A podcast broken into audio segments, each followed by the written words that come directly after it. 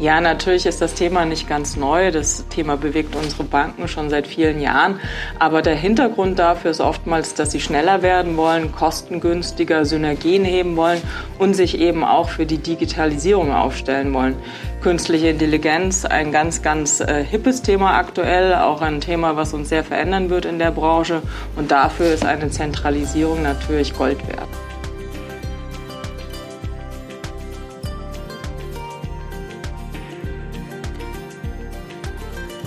Ja, bei einer Zentralisierung sind ganz viele Menschen betroffen. Deswegen ist es umso wichtiger, dass man die Betroffenen auf dem Weg der Zentralisierung mitnimmt, dass die Stakeholder alle an Bord sind, dass das Change Management nicht außer Acht gelassen wird.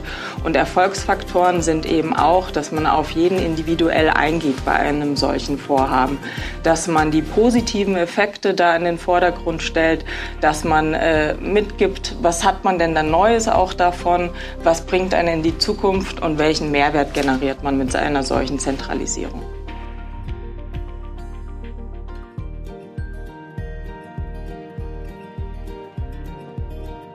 Ja, meines Erachtens wird die Notwendigkeit auf jeden Fall zunehmen, denn der Fortschritt geht weiter, die Digitalisierung geht weiter, der Kostendruck wird nicht weniger werden und die Regulatorik schläft nie. Das heißt, die Anforderungen, die auf eine Finanzfunktion zukommen werden, und das nicht nur in 2024, werden nicht weniger werden.